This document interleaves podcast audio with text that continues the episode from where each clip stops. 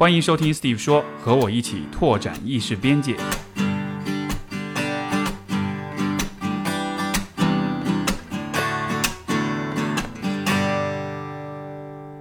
啊、大家好，今天我们的嘉宾是曹学敏，他是复旦大学社会心理学的博士生，然后也是一位心理咨询师。欢迎学敏。Hello，大家好。好，我们这期节目也有视频版，你可以去 B 站或者微博上搜 Steve 说，然后也能找到我们的节目。啊、学敏是老朋友了，然后这个呃，今天邀请学敏来，我特别开心，是因为远远在早在两年多前，我们录过 Steve 说的七十一期，然后我一直都觉得七十一期节目应该算是所有播客节目里面，就是我的所有的节目里面，我我最喜欢的几期节目之一，因为、啊谢谢。对，因为那一期节目，大家如果听，如果你还没有听过的话，现在立刻去听。然后，呃，七十一期其实也是我和学敏一起录的。然后那个时候，学敏其实是分享了一个他个人的一个，我觉得是非常了不起的一个故事。那期节目的这个标题叫做《背叛被背叛后的生存指南》，对吧？其实是讲你个人的故事。嗯。啊、所以当时这个节目出了之后，下面我不知道你后面有没有机会去看，就是有很多很多的评论，而且是时至今日，就时不时的还会有一些那一期节目下的评论，就会写说听了这一期节目之后，觉得非常的受鼓舞跟启发，因为可能很多人遇遭遇了这种关系中的被背叛的经历，但是你那期节目其实有启发到很多人，所以就是一个那那是我觉得特别特别棒的一期节目。啊，是，而且就不仅是下面评论，我在微博其实还会收到很多大家分享的私信，就确实会让人又感动，而且会让人觉得哇，每个人其实都有很强的力量。对，是，而且这个我觉得你不光是自己就是呃战胜或者走出了这样的一个经历，然后现在还做了一个有关被这个出轨跟被背叛的一个课程，相当于是把个人的经验又给升华了一下，又到了一个可能更为大家去创造社会价值的这么一个层面了。所以说，我们今天才把学敏邀请过来，也是在更多的聊一聊，因为我也会好奇，就是当时啊、的你。然后可能现在过了两年、两年半，对吧？到了今天，呃，你觉得今天你对于就是呃背叛、出轨这样一些事情会，你的看法上会有一些更新吗？会有一些不同的一些角度吗？呃，会有更新。我觉得最大的更新是处理感情关系上，其实有很强的更新。是吧？虽然对出轨整个理解也会进行一个更全、更深的思考，但关键是，其实我们也不是为了防出轨，我们是为了有更好的关系。所以在我记得上一次在和你最后一次交流，就这样的交流的时候，其实那时候我还没有谈新的恋爱，我我在那个经经历出轨之后分手的那个阶段，对，是对，然后后来开始谈了一个新的恋爱的时候，就后来在整个过程中，其实我整个处理感情问题的方式会变得很不一样。是因为是是是和之前这个经历会有关系吗？就是说会呃，因为这个经验被出被出轨的这个经验，然后就是影响你在关系里的一些观念吗？对，啊哈，会让我的整个视角和处理方式变得更加的现实，但不是功利，是现实。啊对，现在现其实现现跟现在的伴侣，你们关系应该还蛮好的，是吧？我看经常朋友圈秀个爱 没有没有经常，也就偶尔在那嗯个微博、微博晒一下。对对对，那那你说会有更新的话，因为呃，就是就这整这期节目，我其实整个比较底层的一个逻辑就是说，呃，因为其实说到出轨这件事情，是一个显然是个很敏感的话题，嗯，而且其实大家现在舆论公共的讨论，就是对于这个事情的讨论是很是很浅的，因为这个是一个很具有情绪性的话题，大家一说到会。会有很多应激反应，会很激动，然后会贴很多标签。嗯，但是啊、呃我我特别想要呃了解从你的角度，因为你看你有这样的经历，然后有然后又有这样的研究，又有这样的呃呃专业上的这种专注，所以我试图在寻找的也是一个就是可能更深入的、更深入到问题内部的这么一个理解，所以说我才会很期待说听一听你的一些看法吧。嗯，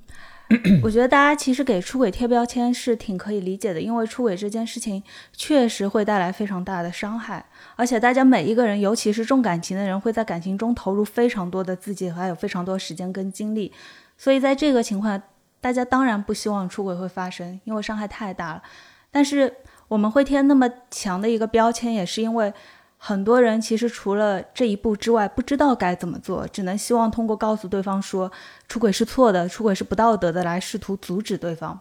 但其实这个时候很多时候阻止不了。嗯，是，嗯，你你会有呃，因为你在咨询的过程中，其实你也会帮助到一些这种就是经历过被背叛的这样一些来访者。嗯，你觉得你你觉得他们之间有任何的共性嘛？就我会问，是因为因为出轨这个现象是表面看上去都是一样的，嗯嗯嗯，但是你会不会觉得，也许其实每一个具体的关系又有各自的这种独特性？就是这个方面，你的感觉是怎么样的？呃，要说被出轨者的个共性的话，其实还真不一定有。嗯，因为有的出轨其实有出轨者自己的原因，就很有可能他到任何一段关系，他都很有可能会出轨。就其实我在那个我后来新出的课里，其实也提到，所以我我是非常不建议大家，如果遭遇出轨的话，就把是就把原因第一时间先归到自己身上，或先归到自己两个人的关系身上。其实这很容易带来那种伤害，因为会自责嘛。啊，对，就是有些人其实换了任何人，他都会出轨，他像是就就可能这样的人就不适合结婚，也许啊、那也不一定。他改了以后，或者说他想明白了，或者他就进入一段相对能够坦诚面对自己更多的欲望或需求的那种开放关系也行。关键是他要坦诚。明白什么什么样的人是那种就是你就是这种不太容易在一个关系里，就是放哪儿都会出轨的这样的人的特质或者是这种特性是什么样的呢？呃，举个例子，有的人就其实很多人他对爱情的理解会有一些偏差和误解吧。比如说，如果他觉得激情是爱，那么任何一段关系到后来，激情总是会消退的。嗯，这个时候，身边其实哪怕感情不错的一对伴侣，他也有可能会在外面遇到激情。如果他认为激情就是爱情的话，那人对爱情的憧憬实在太大了，就绝大部分人确实会忍不住。啊，就是说只要有激情，就会认为是爱情，就是是划等号的，好像这个那一瞬间的那种冲动就就就会他会把它当做就是爱情存在的一种证据。嗯，那就很难克制了。明白。那如果从这个就是被被出轨的这一方来说呢，你觉得就这个？当然，我显然不是要去指责受害者啊，但就是说，你觉得有会不会看到说有一些被出轨的人，他们可能身上的某一些特质或者某一些特征，也许也会和这个最后的这个事件、最后这个出轨会有一定的关联呢？这个角度来说，呃，有一部分是会有关联，比如说他们的自我价值感如果比较低的话。其实有一些最后发生出轨的关系，在最初已经有很多端倪表表明这段关系其实不好，就双方并没有一个好的互相关爱，尤其出轨者很早就开始忽视这段关系。嗯，但其实有的人在这样的关系中，他会选择离开，或者说他会选择说我我希望能够改变对方或改变这段关系，他会有主动性。但是那些如果自我价值感比较低，或者缺乏一个合适的知识和方法的这些人，很有可能会继续留在这段关系中。然后最后会遭遇出轨，那还有一些就确实处理关系的方式需要改变，比如说前段时间那个三十而已中间的，许万山出轨肯定是不对，但是顾家确实在处理关系上是有需要调整的地方的。说到这个，就是我之前还看，我不知道是真的还是假的，这个这个淘宝上有。有一个服务，就是你给钱，然后就有人陪你一块儿看《三十而已》，一块儿陪你骂林有有，就是那种大家都特别恨那个那个角色那样的。对啊，我觉得大家倒不用特别恨林有有，因为他们那段关系，假设不是林有有，也可能会有别人。对，也可能是李有有、王有有都有可能。嗯啊，哎，那那既然说到这里，因为刚好我也看了那个《三十而已》，我估计很多听众跟观众应该也看过啊。那你对这个故事的？你你会怎么看待这个，就是这个出许幻山出轨这件事情？呃，我觉得他俩相处过程中有一个非常大的问题，就他俩其实都没有跟对方说自己的任何负面的委屈情绪，或者自己做不到的地方，或自己特别脆弱的地方，其实两个人都没有说。没错，是就好像是他们都是要在彼此面前做出一个很坚强的、很积极、很正面的样子，他们是不会就是。把彼此当做像是港湾或者避风港那样的一个感觉啊，对，嗯，的确是这这样的话会带来什么样的影响？你觉得对这个关系？其实，如果互相能够接受更完整的自己的话，两个人其实可以在自己的关系中得到疗愈，同时得到成长。但他们这样的关系很有可能是互相被逼着成长，但是互相又是一个人去成长，这就会很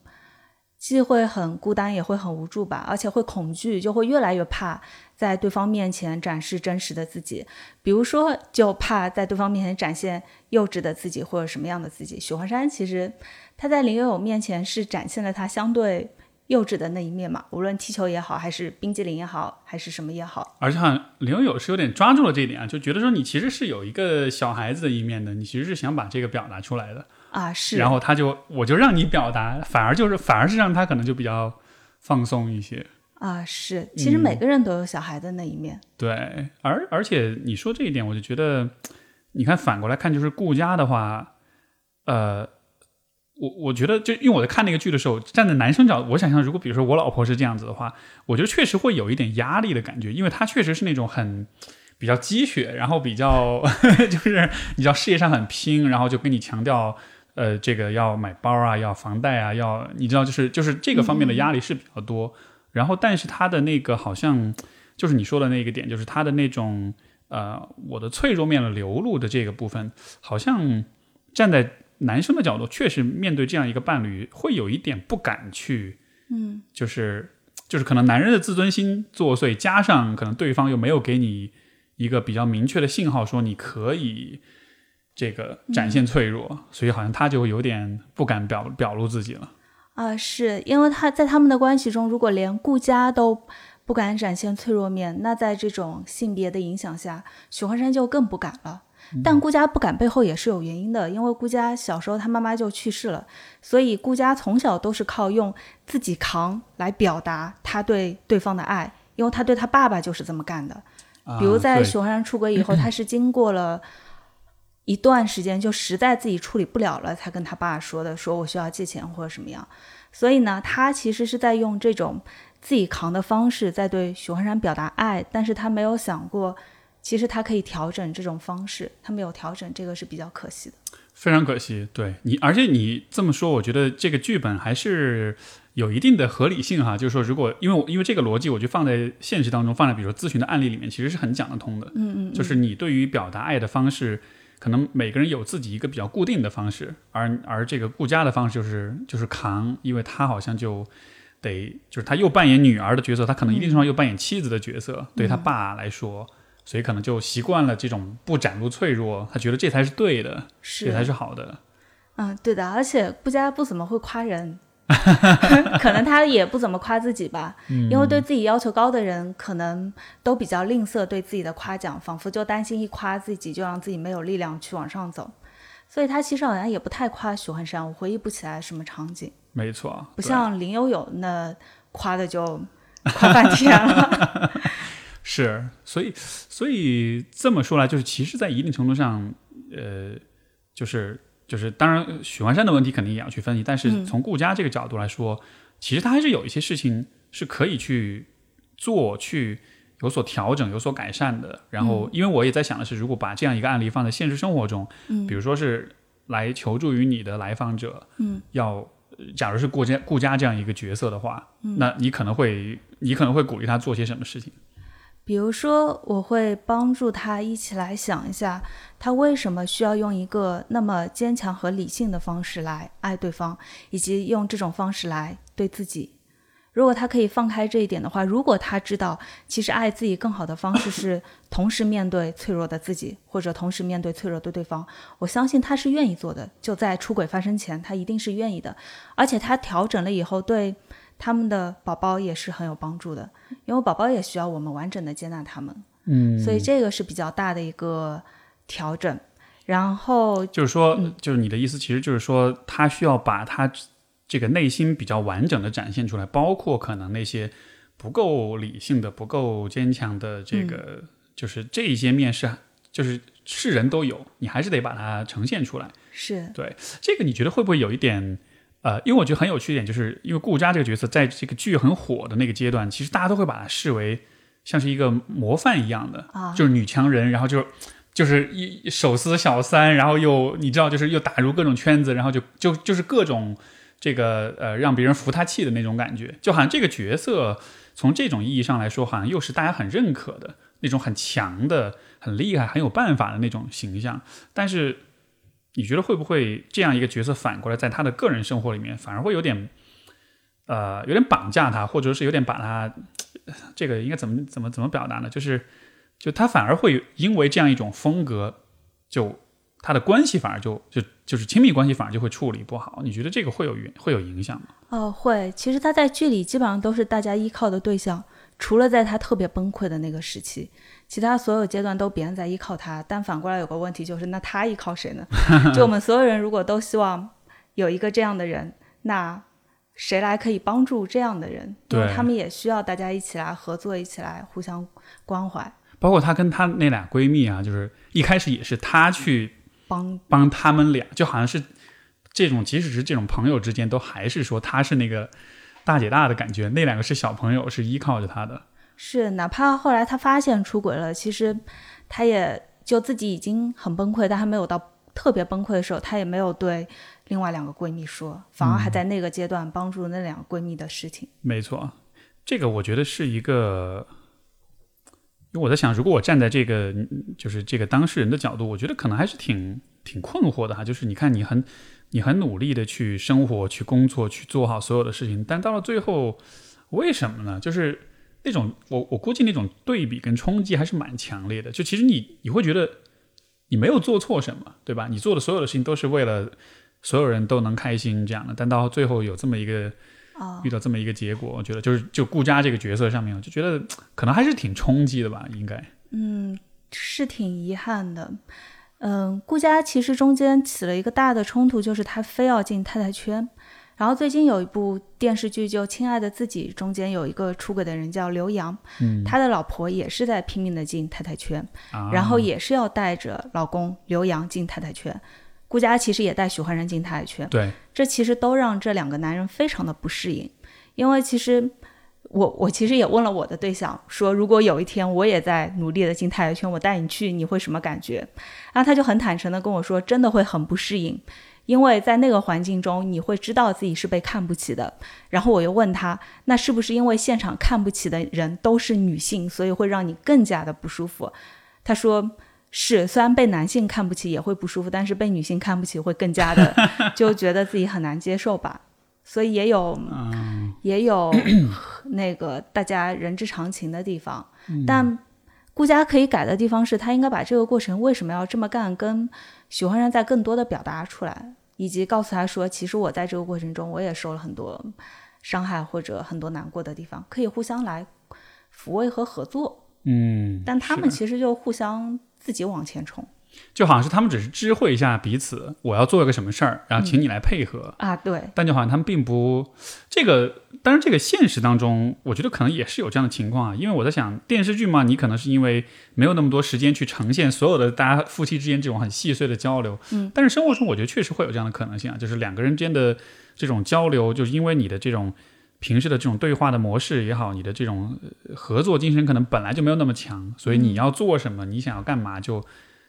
因为人都是很主观，都是很站在自己的角度考虑问题的。很多事情你你知道，但是你会默认对方也应该知道，所以你就不说，然后结果就是可能就大家并不了解彼此的心意。啊，是，嗯，这个其实也也也有人之常情的地方，就两个人相处久了，确实很容易认为说自己互相了解对方，就默认对方是按我们想的是这样的。就这个，其实我在最近那个课里也也有提到，就是这个是长期关系中特别容易发生的问题。嗯，所以如果两个人能够互相的就不断的去了解对方的话，会会减少很多这样的问题。不过也挺难的哦。你你要你要能够对一个每天朝夕相处的，甚至有的时候都觉得有点烦他的人，然后然后你还能带着一个童真，带着一个好奇心，然后就你知道每天还在发现他，还在不带预设看到这个这个也挺难做到的，我觉得。啊，是挺难的。不过我跟你都是养猫的话，啊养猫的嘛，然后猫其实就是有这样的好奇心的。就我平时观察我们家猫，无论什么样，哪怕它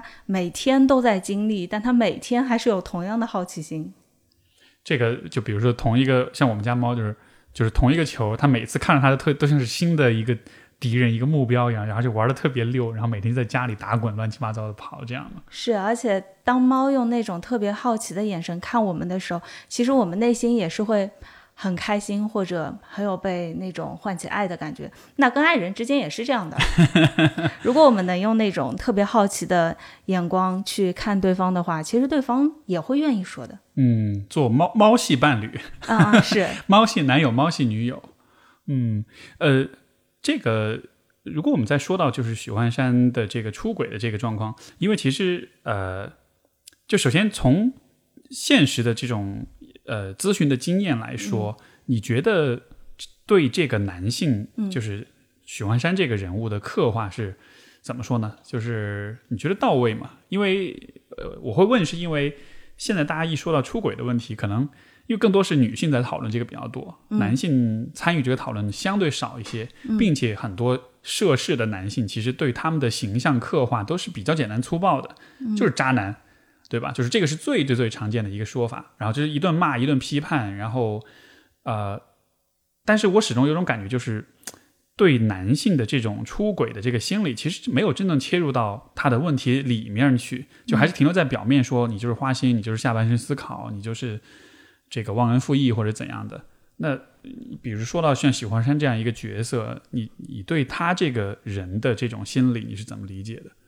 呃，三十而已其实把出轨还是刻画的相对比较真实的，因为他把许幻山背后的这种挣扎跟需求都有拍出来。比如说，他确实觉得自己得不到伴侣的理解，然后比如说他在理想主义这件事情上确实一再在遭遇挫折和失望，而林有有给了他这种似乎在满足他理想的这种满足感，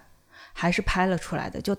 许文然虽然我们可以认为他的道德也有一定的确实有问题，但是这部剧确实没有把他就拍成一个道德特别糟糕的人。嗯，而且包括在出轨被发现以后，他的恐惧，还有他一度想要就摆脱各方的压力，这种都拍的挺真实，还是比较真实的。是，就他这个没有把他就是完全是一个纸片拍成一个纸片人这样的，就很片面的去刻画。我印象很深刻，就是他这个这个。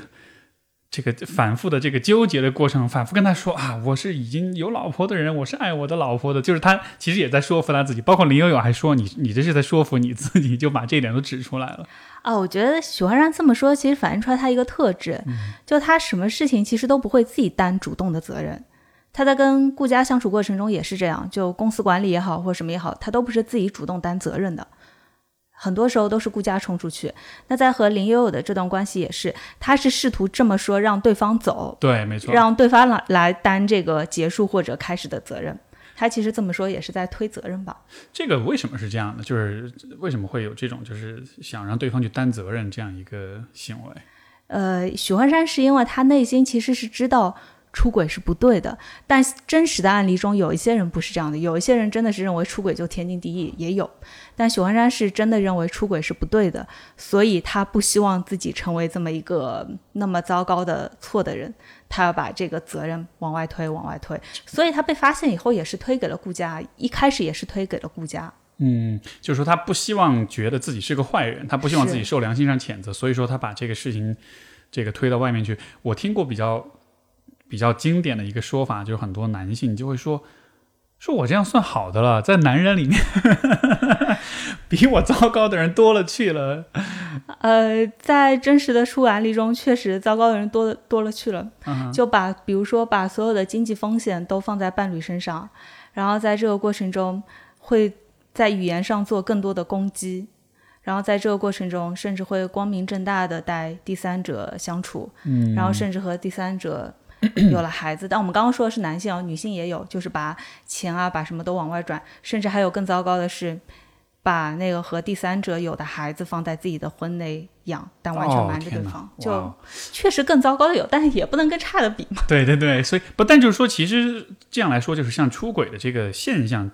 可能它还是有一个严重程度的光谱吧，也许就是可能最严重，像你刚才说这种，我觉得好夸张啊，就是就是第三者，然后孩子还放在自己婚内去养，就。这个我觉得太太难以理理解了，但是可能也有就是相对偏，呃，也许只是聊了两句天儿，微信上什么就我不知道，就是比较就精神出轨嘛。对对对，就是就会有这么一个光谱，也许你觉得呢？啊，是，就确实程度不一样，而且涉及到的人也会不一样。就有的出轨中间，双方的父母也会有参与，比如说男方的父母帮着第三者和自己儿子一起瞒，也有。哦，对对对，好像这个也是哈，就是可能是也是因为有这种，是不是有这种利益的这种关系在里面？就说是自己家的孩子，所以要去有点保护他这种呢。啊，一方面是这样，还有一方面，这么做的爸妈通常是因为第三者确实满足了他们的需求，就需求还是关键。无论对那个男方来说，还是对男方的父母来说，有重要的需求。比如说第三者确实生了个小孩，然后如果父母确实想要有一个孙辈，那这个时候他们这么做就可就也能推测，就他们并不是为了伤害原来的伴侣，或者说对原来伴侣不满意或不喜欢。而单纯更多的是因为说他们想要先满足自己的需求，嗯，就就确实是自私吧。是，就可能在这样情况下，可能这种道德上的判断呢，也许大家也有，但是另一方面，其实自己的需求、自己需要的事情，可能是放在更重要的位置上。嗯，是这个，如果这个如果牵扯到父母进来，父母成了这种在辅助、在协调、协同的这个角色的话，这个问题其实就更复杂了。嗯，就好像是，如果你是被出轨那一方，你就不光只是面对一个背叛你的伴侣，还有他的爸妈呀、家人什么的，这就很麻烦了。是整个家人，而且对小孩 伤害也会很大。就本来其实也，比如说，也只是爸爸或妈妈背叛了，但如果加上父母的话，那整个祖辈也相当于是背叛者，这伤害真的是巨大的。说到小孩子，有一种现象，我觉得还还不少，就是。像我有些来访者也会讲，包括有些求助的人，就是说他们会小的时候，就是会会偶然间发现父亲或者自己的父亲或者母亲会有出轨或者疑似出轨的现象，然后在这样的情况下，其实就会比较犹豫吧，要不要跟另一方，比如说发现爸爸，比如说跟其他女人打电话呀，要不要跟妈妈讲啊？然后这就是一个很很棘手的一个状况。呃，我碰呃，对我碰到这种情况，大部分孩子都是不说，不说，因为孩子特别怕失去自己的爸爸妈妈，以为不说可以避免冲突，对，挽回家庭，而且有的甚至还会帮着一起瞒，帮着一起瞒的话，后来暴露以后，其实被出轨的这一方会特别的，一开始会特别的排斥小孩，就但这个时候，我希望被出轨这一方知道，说小孩这么干并不是。他想伤害你，而是因为小孩自己也处在一个非常恐惧的状态，嗯，他没有办法，他不知道该怎么做，他只能通过这种方式来保持表面的完整。是你，你如果是你呢，你会怎么做？或者你认为比较合适的方式，就是站在这个小孩子的位置上。小孩，我还真推测不了。如果我是。十一二岁的小孩，我估计我做法也许差不多，对，只不过我会更激进一些，试图找到那个第三者吧。但是如果就现在，假如我碰到我爸妈发生这样的事情，我可能会先去找出轨的这一方，直接先跟他聊，就你到底打算怎么做？啊，呃，然后呢？然后就这个这个聊了之后，你你会就是接下去是什么？接下去要做什么？哦，我就会问。比如说，假假如是我我爸出轨，我就会问他说：“你是准备断，还是你想要保持这个跟我妈的关系，还是说你想要两边都要？”但其中只有那个想跟我妈保持关系是一个我能接受的，他们继续维持婚姻的这个答案。如果是另外两个答案的话，我我会先知道，然后我会按兵不动，说 OK，然后我开始先帮助我妈保全整个家庭的东西啊，就试图帮我妈的利益可以最大化吧，以并没有过。过分的伤害我爸的情况下去保障我妈的权益，明白。所以就是说，先看清楚这个未来的路子是什么什么样的方向，嗯，然后清晰了这个道路之后，就做相应的措施，嗯。这个会不会也是人们在被背叛之后，我觉得可能一个比较重要的一步，就是说，因为情感上是很混乱的，但实际上你在实际的操作上，其实又需要有比较清晰的一些。步骤就比如，必须首先你显然你得明确说这个关系你是什么打算，你是准备继续跟我过下去，还是就离婚，还是说就怎么样？然后，然后第二步显然就是财产也好，利益上的这种分配也好，各种风险的承担、债务，因为现在其实涉及很复杂的一些问题。嗯，然后但是好像可能人在那个很震惊、很混乱的状况下，他可能就没有办法很清楚想明白这一方面的一些问题。呃，是，而且 很多遭遇被出轨的人。就确实还是挺重感情的，他们会考虑的更多的是他是不是还爱我，我是不是还爱他。就这个会考虑的更多，但是出轨已经发生的情况下，爱不爱这件事情就很混乱了。就你从这个角度想，他是爱你的；你从另一个角度想，他又是不爱你的，甚至自己也是这样的一个情况。这个这个点还蛮重要。那你觉得在这样情况下，有必要再去试图去，就应该怎么应该怎么看待这个问题呢？他还爱不爱我？在被出轨之后，因为显然这个疑问会在心里面不断的会冒出来。那忽略他，就不不去暂时不去想这个问题。还是怎么处理呢？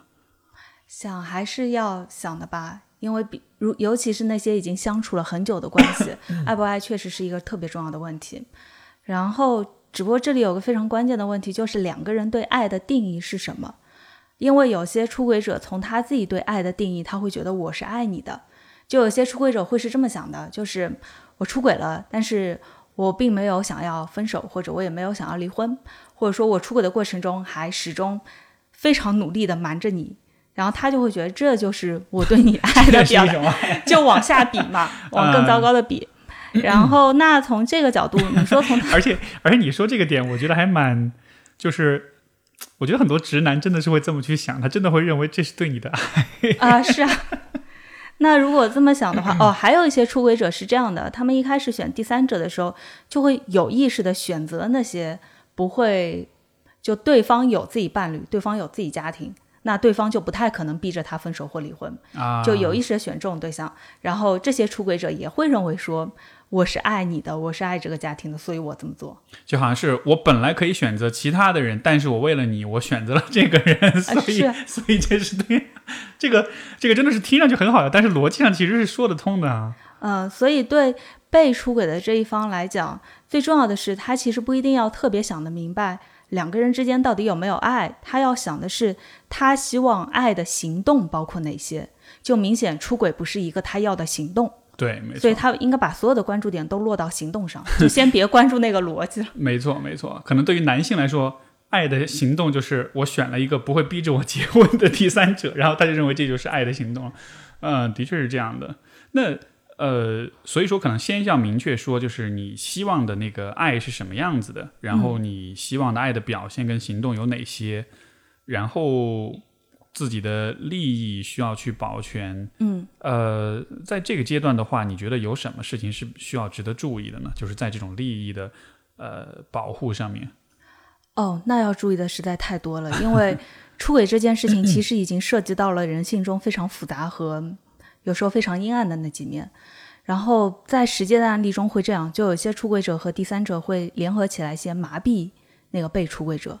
然后给自己就出轨者这一方给自己争取时间去转移钱也好，还是做一些关于工作或社会名望上的这种先提前的铺垫啊，嗯。嗯，所以这个时候。被出轨者就非常需要自己去眼见为实，就他不能听出轨者是怎么说的，比如说我很爱你啊，是，而且就是说这个出轨者和第三者有的时候其实是会串通起来，甚至是可能会演戏啊之类的，都都有可能哈。是啊，就这个就非常糟糕了。是，所以这样的情况下得是以眼见为实，得是很很实际的去抓到一些很正很直接的证据才行。对，不仅是那个证据，再比如说像钱财这一些，有的出轨者他会这样的，他会说你要你应该相信我，你要是相信我，你就不应该让我，比如说把钱都给你，你要相信我，你就不应该让我签协议。然后被出轨者有时候真的会为了迫切的证明自己的爱，就把自己置在一个非常高风险的地步。但确实不建议大家这么干，就呃钱该拿还是拿，然后协议该签还是签，然后告诉对方说。在这种情况下，我依然是信任你的，只不过我非常不希望遭遇那样的风险而已，就这么说。所以，所以其实你对在这个问题上，你还是会选择，就是你是会倡导一种比较呃，应该说还是比较有预防性的、比较保护性的一种方式，就是信任归信任，修复归修复，但是说到呃涉及到财产安全、涉及到利益的分配上面，其实你还是要求是需要比较公平或比较就事论事的来来处理的。是因为不到。比如说，假如要离婚的话，不到离婚撕开的那一刻，就你真的想不到对方他会变成一个什么样子。就我确实经历过几个案例，就真的到了那一刻，你才发现，哇，原来对方会做到这种地步。就是背后暗地里已经可能做了很多事情，你只是不知道而已。嗯，包括孩子抚养权，可能在之前说的好好的，就孩子归你或者什么，然后我我会给什么样的抚养费，就说没有涉及到任何的协议。结果真的到了离婚的时候，比如说男方的爸妈或女方的爸妈，出轨方的这一爸妈说不行，你必须拿到孙辈的这个抚养权，这时候人就会变了，真到那一刻会变的。没错。这个确实是啊，就是其实通常我们说到出轨的话，好像比较多的联想还是联想到两个人的感情的状况，就好像是感情不好，所以要在外面找找这种补偿、找弥补。但实际上，出轨这件事情当中确实是涉及到很多的利益的问题，很多的这种包括孩子抚养权的问题，而这些问题其实是非常现实、非常现实的一些权利、跟资源、跟地位的一些问题。所以，所以一旦进入到这种，就好像是人是两个模式，一个是情感的亲密关系的模式，另一个其实是利益分配的或者利益争夺的模式。嗯，而好像一旦进入到这个争夺模式，而且如果有爸妈又参与进来的话，其实是会，其实人可能是会变得更、更、更、更计算一些，或者是更处心积虑一些。啊，是啊，而且那个大家很多对出轨还有个误解，就是出轨的发生不一定是因为原来两个人感情不好。就哪怕感情好，有的人还是会出轨的。没错，这个这个是通常是什么样的一些状况呢？就是这种感情好，但是还是出轨。有两个比较大的原因，第一个是出轨方认为他可以 hold 住出轨整个事情，就他没有预计到说出轨会超出他的控制，或者会发生更大的一个伤害。然后第二个是呢，他会觉得我只是在外面增加自己的快乐，只要你不知道，我就没有对你造成伤害。就他其实背后，那当然背后往往往后面推，是因为他没有足够强的这种契约精神，然后他也没有意识到说契约和信任是长期关系中非常重要的事情，所以就好像是会认为自己能够去，相当于是去玩一个没有风险的游戏，所以就会认为会不会是因为这样一个原因，所以很多的，尤其我们看到很多就男性出轨的对象，可能都是那种很年轻的女性，就是。也许之间有年龄、跟社会地位、跟资源、跟权力上的各种差异，嗯，而这种差异其实也算是一种对于这个出轨者来说，也算是一种保障。就好像是我我找了一个比我小很多、比我幼稚很多的人，这样子我能把他控制住，然后我就会感到这个游戏是比较安全的，我是不会被发现的。嗯，但他们也没有想，但他们其实没有想过，就是这样的对象。也可能干起事来就完全不顾后果，就只能说有 A 面也有 B 面，同时都有。没错，就这个初生牛犊不怕虎啊，有的时候反而给你捅特别大的娄子，这样的。是，其实这个说到这个，就是呃，有一本书是这个，也是之前呃我们节目的一位嘉宾，就是罗爱平老师，然后然后他翻译的一本书，叫做《夹缝中的女人》。嗯，然后等一下我看一下，好像就在我背后书架上。哦，对。对，夹缝中的女人这个书呢，然后是呃 L'Oreal Richardson 博士写的，然后但是这个书因为它的内容题材的问题，可以看一眼，因为题材的问题，在大陆没有出版，所以他们其实是找台湾的出版社出的，而且都是竖版的。但这个书就是大家有兴趣可以去找来看，淘宝上可能应该是能买得到的。嗯，然后非常有意思，它其实是一个对于。第三者就是所谓小三这个角色的一个调研，他访谈了好像是几十上百个呃，就是这种就是第三者，去了解他们的，就从他们的角度去了解这个呃婚外情这样一个事情。嗯啊，我看我看下来之后，我觉得比较比较印象深刻的一个点，就还是说，其实因为我们会很容易把小三就妖魔化，把它想象成是那种臭不要脸的那种，就像像林有有这样的，就是其实他这个角色，我觉得就有这么一点。会有一点呃，怎么说呢？会有一点妖魔化小三的这种角色，觉得他啊很不要脸，然后大家都很恨他，就好像他是一个明知道别人有婚姻，但是还要去凑上去，还要去破坏别人婚姻的这样一个人。然后，但这个书里面他讲就是这些访谈，就会发现说，其实绝大多数的这种第三者，他进入到这个关系当中，往往是因为一一方面就是这个男性，嗯这个出轨者的一种。就是可能明里暗里的一些暗示或者是一些引诱，是。另外一方面就是他们自己可能确实是有一些，呃，可能就是无意识的或者比较无知的一些这种比较侥幸的一些想法，就觉得也许这是，啊、真爱，也许他真的是爱我的，也许我们之间真的是有一些什么什么的，就是他们通常不会真的去想说啊，我要把那个女人给的婚家庭给毁掉，我要把他们俩拆散这样子的，就是这样的一个视角。其实，在我觉得现在讨论出轨的这个呃这样对话当中，其实不太不太有，就大家不太给小三这个角色一个声音。是，就之前我还跟几个朋友一起讨论说，所有的小三角色目前拍的都很纸片化或者很工具化，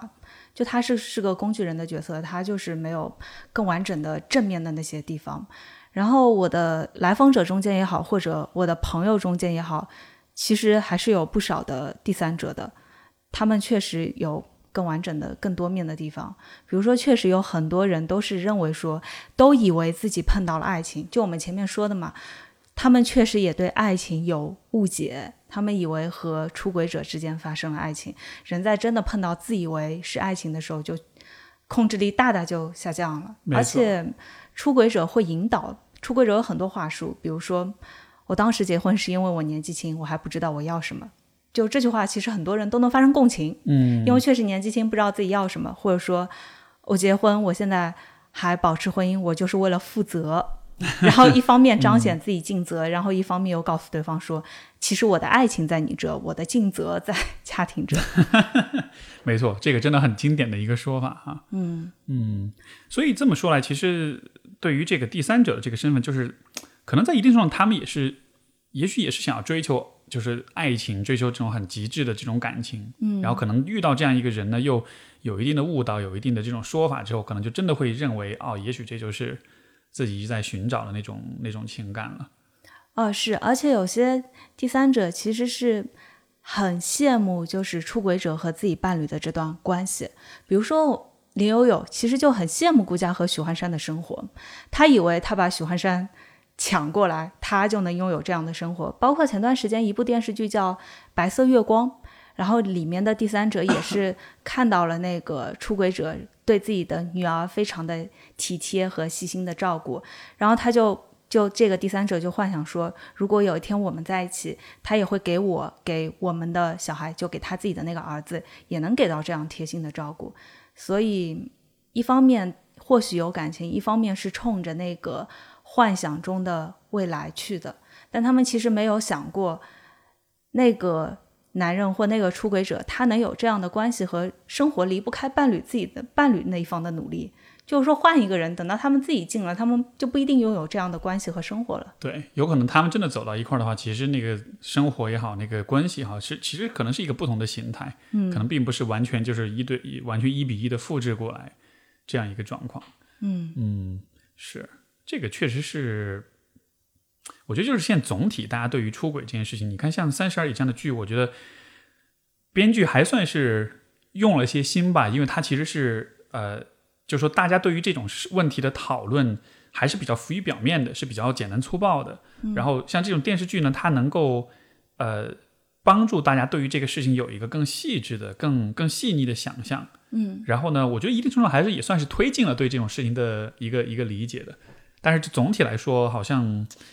你看，不管是出轨者也好，第三者也好，包括很多时候我们对于受害者、对于被出轨者的这种，有时候其实会有点去指责他们是，像像我们指责顾家，对，这样是大家对于所有人都还是一种比较粗暴的、比较呃比较比较冷血的一种比较冷酷的一种对待方式。大家有有一些也是急吧，就 是觉得说，也许你变了，你就可以改变这个结果。所以，如果真的是急的话，用一种更加温和的方式会更好。因为无论怎么说，顾家遭遇被出轨这件事情都不是他的错啊。就感情关系中，每个人都有做的不好的地方，所有人都不完美。在这种情况下，关系不好，两个人肯定是有原因的。但是关系不好的情况下，出轨者选择出轨，肯定是他的错。嗯，就我们不需要把，我们肯定不能把出轨归到被出轨者的责任上。是，就是说这个事情，呃，在亲密关系里面的那种底线跟规则，这跟这种对错，其实这个应该是一个很明确的东西哈，它不应该是因为呃一些这这样那样的原因就这个这个底线就给变掉了。就像比如说你杀人，但这个这个这事儿就是错的，就算你有很正当的理由，但是这个事情本身它其实就是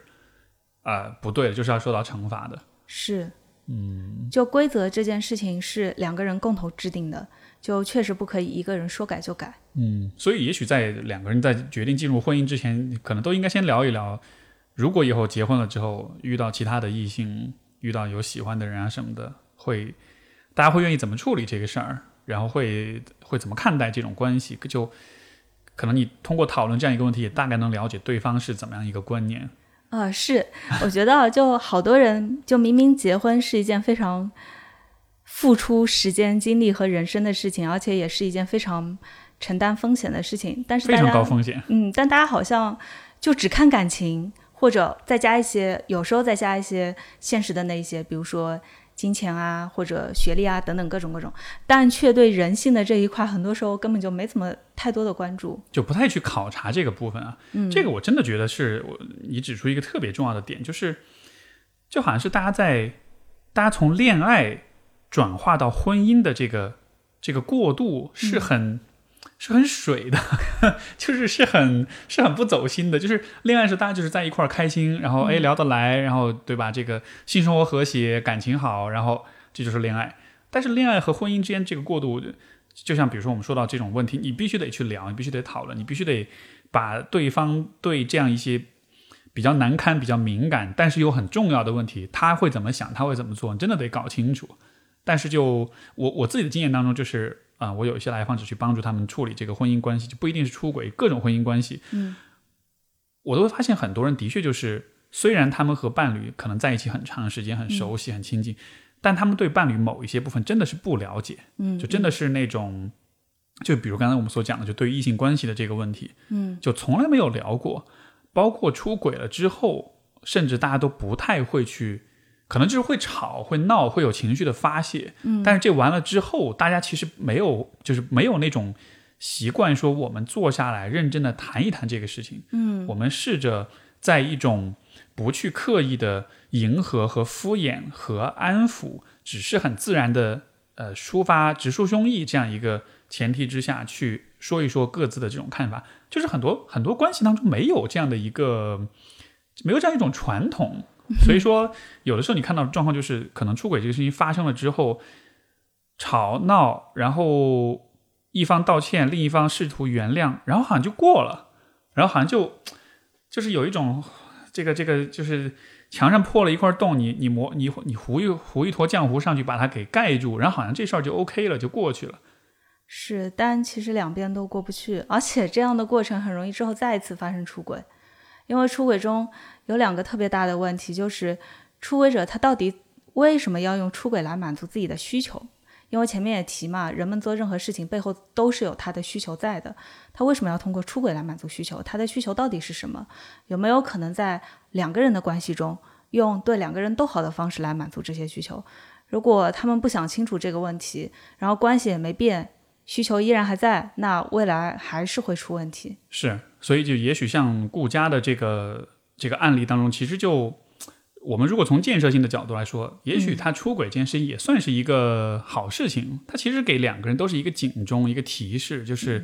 对吧？就是对于可能对于顾家来说，就是对于两个人来说，你看你们的脆弱面没有展现出来。对于顾家来说，你表达爱的方式可能是不对的。对于可能就是就大家都会有一些这种提醒说。你们之前相处那个方式，那个是那个是不 work 的，那个有一天是会出问题的。嗯，然后现在这个问题来了，那我们得真的很认真的考虑一下，那是不是之前的方式是不对的？就好像是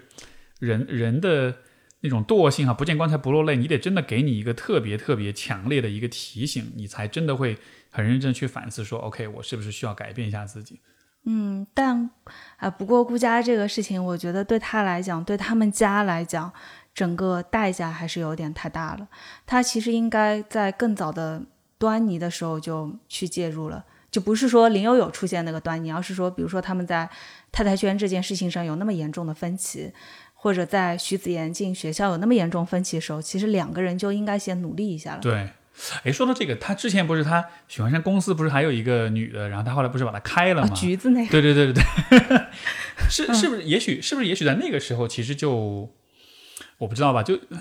我就当然那个只是剧啊，但是我想现实生活中是不是在那一件事情的阶段，其实就应该去聊一聊这个事儿。是应该先引导许幻山想一下，为什么对方会买橘子，尤其对方收入那么有限的情况下，还要买这样的橘子来给他，因为那橘子好像挺贵的，两个也要 几十块钱了吧。然后那姑娘好像在剧里的收入一个月五六千，然后家庭条件也一般，嗯，就里面放出来的。其实应该已经引导许幻山去想一下了，包括说想一下说你在公司里你接受职员这么一个举动是不是一个合适的东西，然后问他一下说，如果我也有异性这么对我做，你希望我接受还是希望我怎么做？就其实两个人应该聊一下，对，没聊。对，好像就至少在剧里面是没有看到他们有就这个事情有所讨论哈。嗯，这个这个是一个，所以我觉得就还是说两个人在一块相处得很多事儿得比较细腻，得多聊，得多交流。就是这种事情不是说这个事儿我们聊了之后一定得有一个什么好的，有一个什么结果，带来一个什么好处，只是说就大家需要借着很多事情，借着很多契机去对对彼此对关系可能做出一些一些觉察、一些反思，然后看一看对方是怎么想的。所以，所以我就想到那个细节，我觉得其实还蛮可惜的。那个时候如果能聊一聊的话，至少更了解彼此的想法一点，然后也也是给对方提个醒。这种是，而且还就现在社会还有一个问题，就是在爱情或者感情这件事情上，其实姑娘们就女性们她们付出的努力是更多的，然后在成长上也是更前端的。所以这个时候，其实只要进入一段关系，当然花时间去学习和掌握感情成长的男性肯定也有，但确实少，很多男性还是在拼事业。所以女性在这件事情上其实很需要慢慢的带着对方去成长。我之前那段关系，我就反思了一下，我确实没有带着对方成长。啊哈，就虽然我能感觉到他在对感情的认知、对关系的处理上有一些不成熟的地方，当然我自己也有啊，但是我确实没有花时间去引导他怎么更好的、更完整的看待爱情或者看待感情关系，甚至看待婚姻，确实之前没有做。就是你自己有你自己的成长意识，但你可能没有去给他有更多的引导。是，这个应该怎么引导呢？如果我们要说具体的要去呃实践的话，比如说我跟我现在伴侣在一起，我其实跟他在一起以后，我很仔细的和他一起回顾了一下他和前女友的那段关系。嗯，是吧？因为他和前女友两个人从高三在一起到后来分手，其实也快近十年了。哇哦，当然，其中有一段时间女孩子在国外念书，所以这段感情还是很久的。就我帮他认认真真的回顾了一下，然后让他重新认识了那段感情。就那在那时候，他原来发现他在那段感情中追求的是这些东西，或者原来他们两个人相处过程中有这些地方或那些地方其实有不好的地方要改啊之类的。这个就是找一个心理学背景的伴侣的好处，是能 对，就是他就是，所以你其实做了，那这应该是一个相当长的过程嘛，因为十年的关系，我觉得好难想象啊，就是呃应，该有很多很多的东西要去聊吧。这倒也还行，因为其实看感情不是看时间，看质量。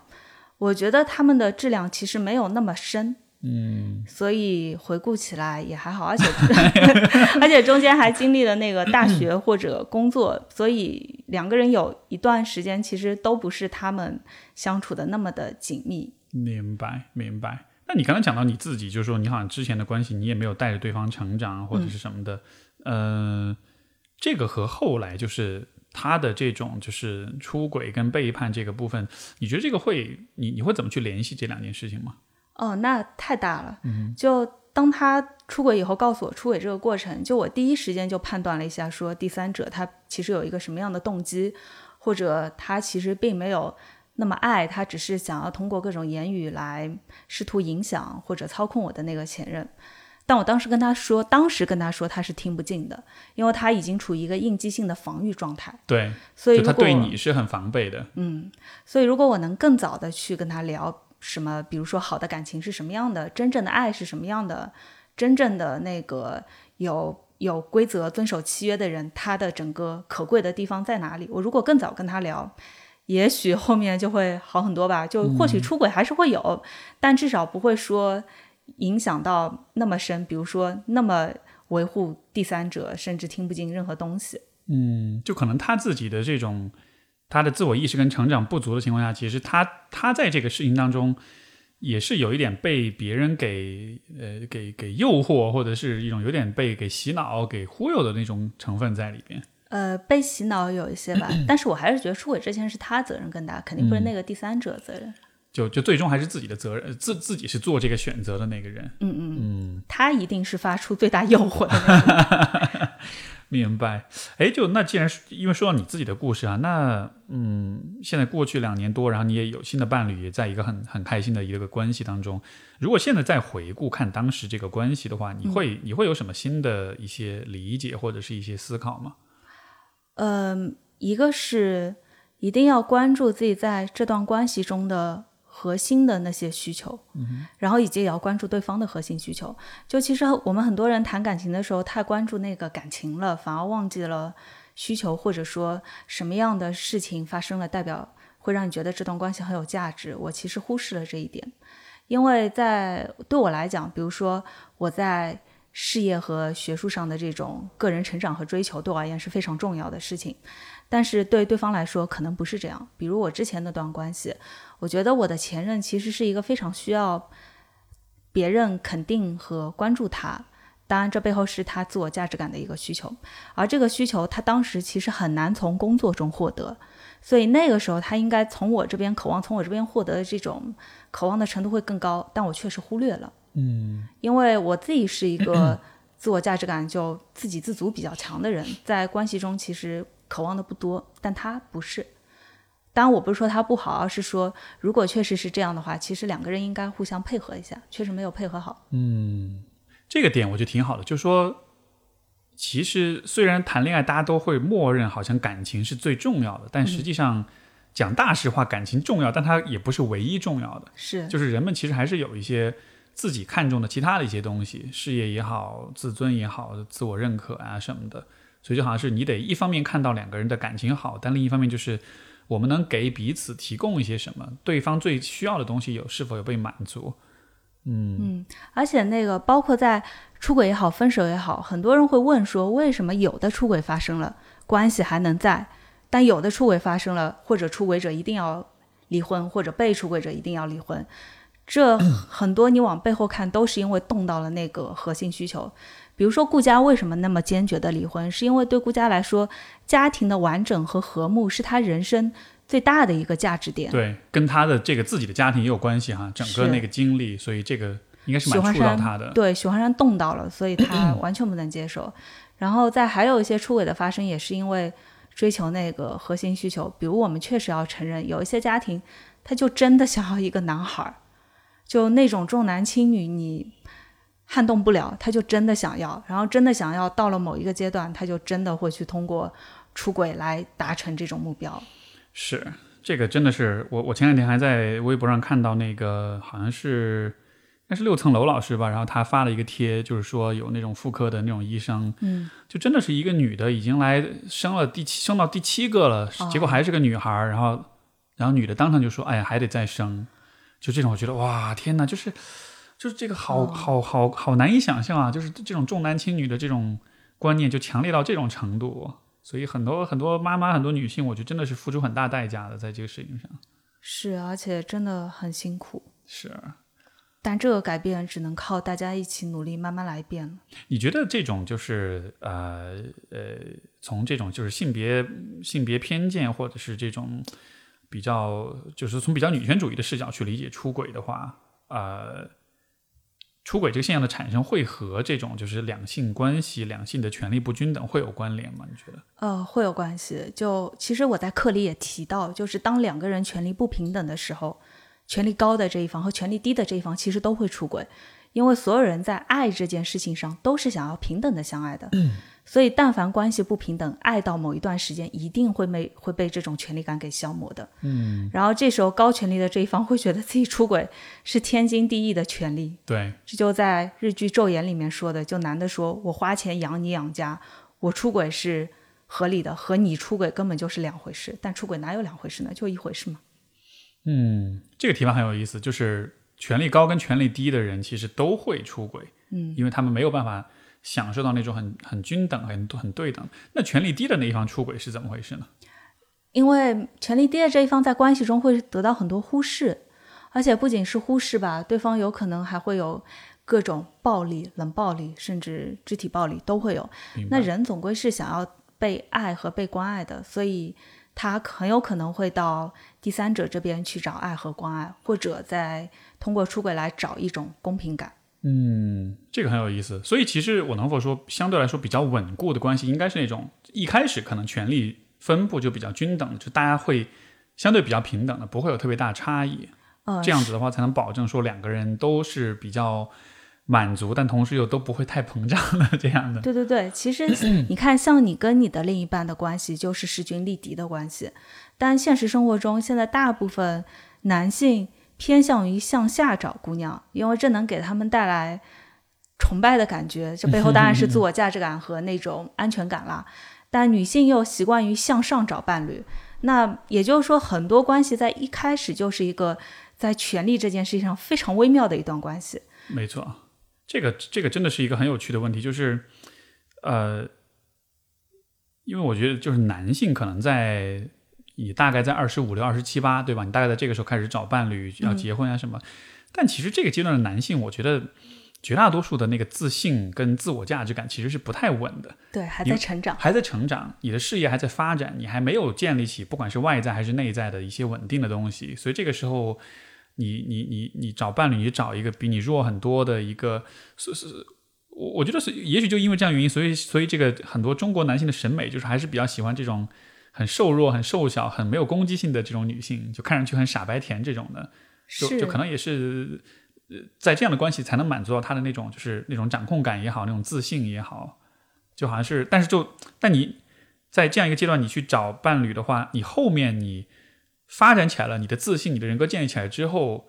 那那这个关系，那岂不是就对，就很麻烦了。对因为到了那个阶段，就会更想要那种互相能够懂得，对或者就是更棋逢对手的关系？嗯，是是是，你说到我，因为我我跟我伴侣，我觉得其实有就是很明显这样一个感觉，我还蛮确定，还蛮清楚，说我就是想要那种棋逢对手的关那种关系的，而且他确实是一个还蛮有攻击性，还蛮有些方面还挺 man 的是啊 那样一个那样一个人，但是但是就就一开始可能。呃，如果站在稍微直男一点的角度，会觉得哇，就就会不会这样子会比较累啊，会比较辛苦。但是后来你会发现说，其实这样的关系当中相处，就是呃，一方面就是我会放下自己的一些很自以为是的一些东西，嗯，这个反而能逼着自己去，就是很坦诚的面对一些问题，去思考，去成长。另一方面就是像你讲的，就是这种关系很平等、很对等的情况之下，就是大家都能处在一个我又不会太呃委屈自己，太牺牲妥协自己，但同时我也不至于很自以为是、很膨胀，而是说大家有商有量，就是这样的一个平衡是，我觉得还蛮，就是是一个还蛮，你一旦适应了之后，还蛮稳固的一种状态的。是，而且你俩其实是又能互相独立，但是又能互相依靠的这个状态，对，这就很重要了。因为生活往前走，总会有特别困难和大家互相特别脆弱的时候。这时候，如果身边的伴侣恰好是那个可以依靠的对象，这种感觉确实是非常美妙的。嗯，是，所以是不是也我们也由此可以得到一个结论，就是说，其实大家在找伴侣的时候，一方面可能还是考虑就是各自的这种心智成熟的这个程度，可能你在比较年轻的时候。呃，也许就不要太太急于，尤其是心理成熟度如果还不足的情况下，可能就不要太着急结婚。然后就还有一点是说，两个人在选择伴侣选择彼此的时候，可能那种那种差异还是不应该太大，还是应该相对比较均衡一点，各自呃都有所贡献会比较好。呃，这个问题我是这么想的，就是我们刚才说平等的关系要追求平等关系，是因为这种关系中间爱的感觉是最好的，但婚姻其实也不是所有人的婚姻都是冲着爱去的。所以，如果一个人他想明白了，他婚姻就是为了追求，比如说别的一些目标，他想明白了，并且他知道说这个目标可能会带来某些代价，比如说对方有可能会忽视或者这段关系感觉上没有那么好，他要想明白了，他往前走也行。但如果他要是冲着说 我我又要追求爱，但是我又要什么什么样，他怀着这样的幻想去，他之后遭遇失望和困难的时候，这个痛苦就不一样。没错，就好像是你你自己选择的东西，你其实是更能够承受的。怕就怕是你不想要这个，但是你无意中选择了它，这样反而就挺吃哑巴亏的那种感觉。嗯，是，你觉得现在就是呃呃，因为你看，我们看到几个客观的事实，第一个就是说，其实出轨这个现象是非常非常普遍的。嗯，虽然官方没有统计，但就是现在所有的都市情感剧都要涉及到出轨撕逼，你可见这样一个话题是大家是多么容易有共鸣，对吧？嗯。第二个事实就是中国的这个结婚率年年年走低，离婚率年年走高，然后所有的这一就是这几个事实摆在一起的话，呃，就是你会怎么看待现现代中国人的这个婚姻的这个问题？你觉得这种数据能说明什么？我觉得最大一个说明就是天然的人性本身确实非常不适应专一的婚姻，就确实婚姻对。呃，也不是说婚姻吧，就一对一的长期的感情关系，对人性来说是一件非常难的事情。它不是像我们的，像整个社会说的，或者像我们的父母辈说的那样，说这是一个天经地义的过程，并不是，它很难，它甚至比考大学啊，或者比什么要难得多。就好像它得，其实它其实是一个需要你刻意努力的，嗯，一个有意识的这么样一个过程，嗯，不像是吃饭睡觉这样是自动完成的，是一个你。嗯，对，而且现在数据确实很恐怖。就出轨这件事情，我记得五年前最新的一个数据，已经就中国人民大学潘绥铭教授嘛，他大概每五年就会做次调查，但今年的调查应该至少两三年后才会放出来，因为他们要处理数据。对，之前的调查，男性的出轨率已经到了三分之一，已婚男性哦。也就是说，恋爱的话，如果没有约束，可能这个数据会更高。但或许更低也不清楚，但已婚已经到了三分之一了，这还是五年前的数据。天哪！就节年年攀升，其实女性也在涨。五年，OK，现在可能应该肯定应该更高了吧？现在 出了这么多新的交友的 APP 什么的。对，然后女性也在涨，女性是七个中间就有一个出轨，而且这还建立在有可能调查的时候女性是有隐瞒的。对对，就是这种自呃叫什么这个呃。自我报告的这种数据当中，其实都有些偏差哈。嗯嗯，而且我接待来访者中间，女性出轨确实瞒得更好，就有可能整个出轨结束了，对方还是不知道。嗯，是，而且我觉得很有趣，就是我我曾经其实有遇到过这样来访，就是是。他也是求助关系的问题，嗯，然后他是，但是他求助的是在出轨的关系中，嗯，和他的情人的 那个闹关系闹矛盾，就然后就很有趣，就是你会发现说，哦，他们在那个情人关系里的那个有些矛盾，其实跟婚姻里的那个关系是一模一样的，他只是就换了一个人，但是好像那些模式都还是在重复，在复制。啊，是，我也碰到过好几位这样的来访者，然后最后他们会发现，要要改变的是他们自己处理关系的方式。没错，而不是说那个关系本身是什么什么样。对，所以就好像说到出轨这事儿，就是还是情感上肯定是很刺、很会会很刺痛、会很冲击。但是我始终都还是觉得这样的事情，它还是一个呃很好的一个提示，就说明你对于关系、对于自己、对于你的伴侣有一些很非常非常重要的、非常重大的一些盲点或者一些误区存在，所以你得。好好调整一下，嗯，但是确实也不希望大家通过自己经历出轨来获得这么一个成长，就尽可能还是去看看别人的故事会比较好。嗯，自己经历的话，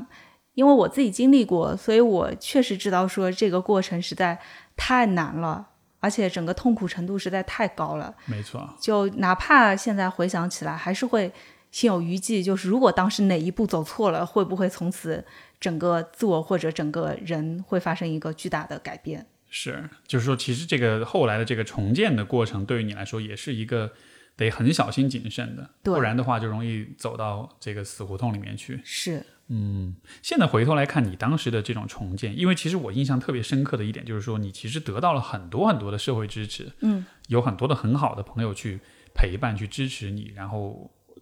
这一点是一个特别显著的，而且这个其实是我觉得。呃，很多现实生活中很多人其实不具有这一个部分。嗯，然后我还想了一下，就不仅是我的那些朋友们确实对我很好，然后我自己也有一个做的比较想要就分享给大家点，就是在任何时候我们要有意识的去塑造我们的环境。就那些朋友，我当然不是说我出轨发生前就安排了这么一批朋友，在出轨发生时候来安慰我。各就各位。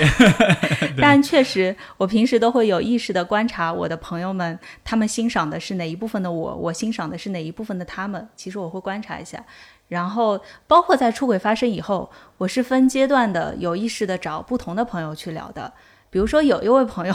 我刚遭遇出轨的时候就跟他聊，结果他第一时间是批评我的，跟我说 我在关系中那个处理上要注意什么。但那个阶段其实就不合适，因为在特别脆弱的阶段，更需要的是安慰和支持，而不是批评。没错。但批评当然确实是非常有用的，之后肯定会用。所以在那个时期。我就先聊了几句，就先不跟这位朋友聊，我也没怪他。对，肯定不能怪有，但是我知道我碰到的一些来访者或者一些实际经历被出轨的人，他们碰到这样的朋友会去怪对方，这完全不必要。对方批评你，真的也是替你考虑、为你好的一件事情。嗯，但他在这个阶段确实不合适。对，哎，这个这个我非常同意。我觉得你这一点说的特别棒，就是也许你跟朋友去倾诉的话，因为可能有些人在很痛苦的时候，他就会所有人都去倾诉，嗯，而且是。不分没有差异的无差别的这种倾诉的内容角度方向也是一模一样的，但实际上我觉得这个是个很有趣的点，就是你得分阶段的、分类型的去跟不同的人倾诉这个故事不同的部分，你得到不同的反馈。一开始可能是情感上的安抚，所以这个时候你应该去找的是可能比较温柔的，对，比较能呵护你的那一种人。但是到后来你想要去思考的时候，你可能就得找那种比较犀利一点的，然后比较能呃能能分析问题的那种人。对，而且不仅要观察朋友，还要观察自己的这个特点。比如说，在某一个阶段，当我当时特别恨，甚至特别想要四小三的时候，我身边也会有两种朋友：一种是鼓励我理智下来，多为自己考虑，自己去生活；还有一种就告诉我各种四小三的方式，甚至愿意带着我一起去干，一起去，对，特别解恨的那种。是，然后当时意识到这个以后，就会选择说跟理性的那一方多保持接触。嗯，就也要想明白自己的当时的那个状态和自己想要的目标是什么。嗯，是，所以这么说起来，真的是啊，就是从这种被背叛、被出轨之后，呃的这种恢复，也是一个还蛮细致的一个过程。嗯，而且其实也是需要相当时间的。嗯嗯，哦，时间还行，时间倒是还行，大概几个几个月到。半年到一年的时间，我整个状态就恢复的比之前，就我觉得比出轨发生前整个人状态会更好一些。嗯，因为你可能是从这个当中获得获得了成长，对，嗯，但一开始确实很痛苦。明白。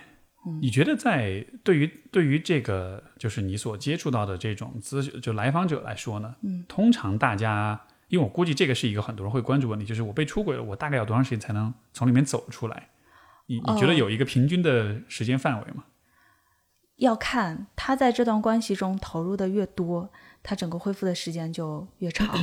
而且快的话，能一年就能够恢复到一个好的状态，已经很不容易了。有的甚至要一到三年，就甚至更久。而且这种恢复到好的状态还有不同的表现，就有的人你看起来他正常的工作生活，但是你发现他对感情就是避而远之。嗯，但你问他他想不想要感情，他 其实可能也是想要的。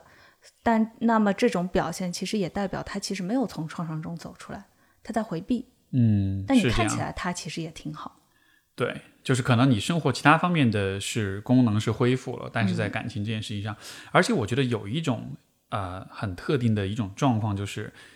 呃如果这个关系当中涉及到一定程度的，就是所谓 PUA 嘛，或者是情感操纵，然后对对方出轨了之后，然后他。因为我的确是有有遇到过这样的状况，就是就是这个被出轨这一方，他虽然很愤怒很痛苦，但是另外一方是以很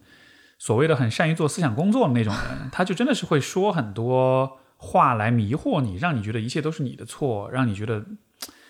就是我见过一些还蛮可怕的一些这种这种就是有点像洗脑一样的这种一些话术，就会让你觉得呃好像。所有事情到最后都是因为你做了一个什么事儿，所以我才这样的。你做错了什么，甚至最后都不告诉你就直接就直接就问说你自己去想想看你你做错了什么。然后这个你陷入这种无限的这种自我怀疑里面的时候，其实走出来会非常非常的难。哦，是。然后我接触到案例中，除了说都是你的错之外，还有一种很糟糕的说法是告诉对方说我也就出轨了。但你看看你，你这里不好，那里不好，谁要你，谁爱你？谁要是知道真实的你是什么样的，谁都不会爱你。我现在哪，我现在也就是出轨了，但我还留在你身边。就这种 PUA 还会进行到这种程度？对于这样的，如果是你面对到这样的言论，你会怎么回应？我应该不会留他到这个阶段 能向我说出这段话。对，呃，但但但就说，比如说，如果一个人他的伴侣是这样跟他讲话，然后但是他现在求助你，他想想要知道说我应该以怎么样的立场去回应这种说法，你觉得？我的立场当然是这段关系怎么着都不能要了，因为这段关系它不健康，对方根本就没有爱他。因为一段健康的和有爱的关系，肯定不会放大一个人的自我怀疑。嗯，但是 PUA 其实不用到出轨了，在更早期的阶段，他其实已经不断的在增加对方的自我怀疑。对然后第二个还会让对方进入一个孤立的状态，就不断的隔绝掉他其他的关系。这样的话就变成你自我怀疑，你没有其他的解释渠道了，你只剩我，啊，而我会进一步放大你的自我怀疑。就是说我呃出轨这事儿，不要去跟朋友说，这是只是家丑，然后也会影响到我的面子、我的工作，或者是别人看了也会嘲笑，所以说就让他陷入到一个只能他自己去思考。是但是你自己思考，我给你播下很多怀疑的种子的话，他们发芽了之后，你就对你刚才说这个，我还有一个很常见的一个一个话术就是，我不是道过歉了吗？我不是都，我都，我都已经，我过去这一个月，或者是我过去这么长时间，我都这么努力的向你道歉，我都这么，我都做了这么多的事情了，对吧？你为什么还不放过我？你为什么还要抓着这个说事情？这个，这个应该也是很常见的一个，确实很常见。这个背后倒是有两个原因，一个原因是出轨之后的这个重建对出轨方来说确实压力很大，然后大部分人也很难承受住那么高的压力，就不只是出轨的人，就普通人，大家其实都是。所以他当他说都过去了，他其实是想要逃避压力。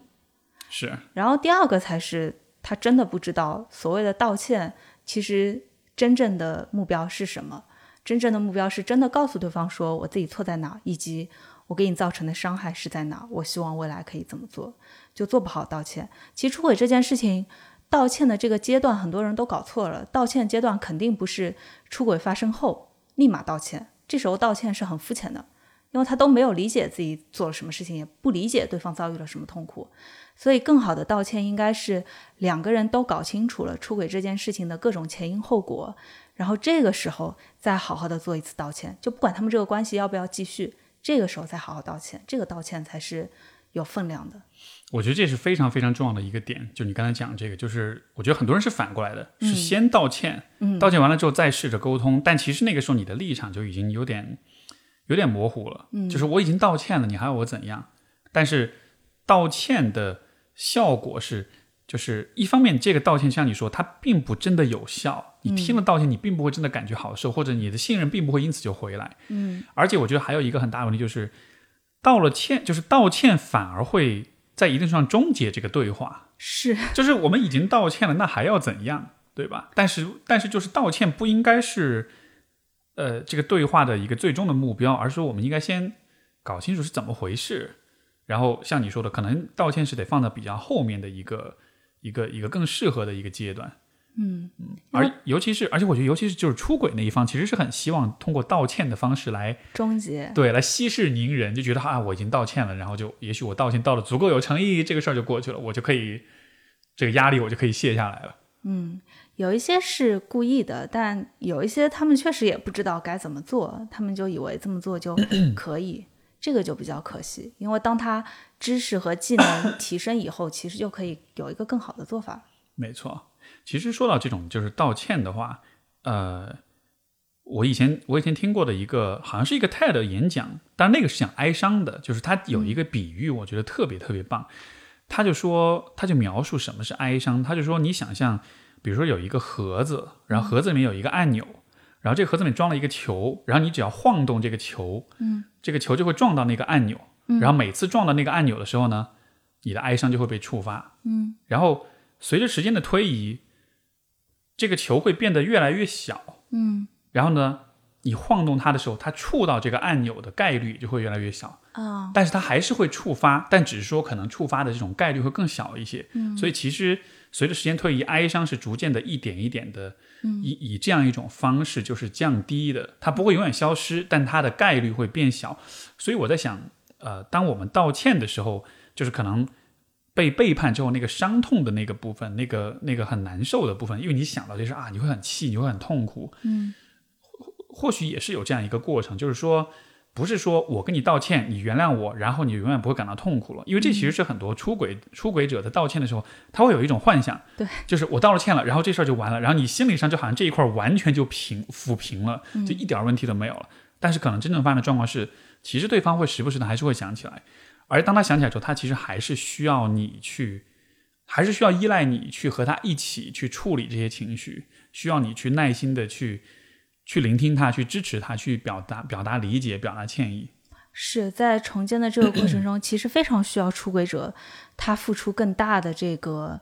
努力和真诚，去做更多的行动，而不是希望这件事尽快过，因为他确实也过不去。这件事情对双方其实是一个巨大的鸿沟，因为两个人经历了非常不同的现实。出轨者其实从头到底都知道发生了什么，但被出轨者是直到出轨暴露的那一刻，他才发现原来我之前的记忆是假的。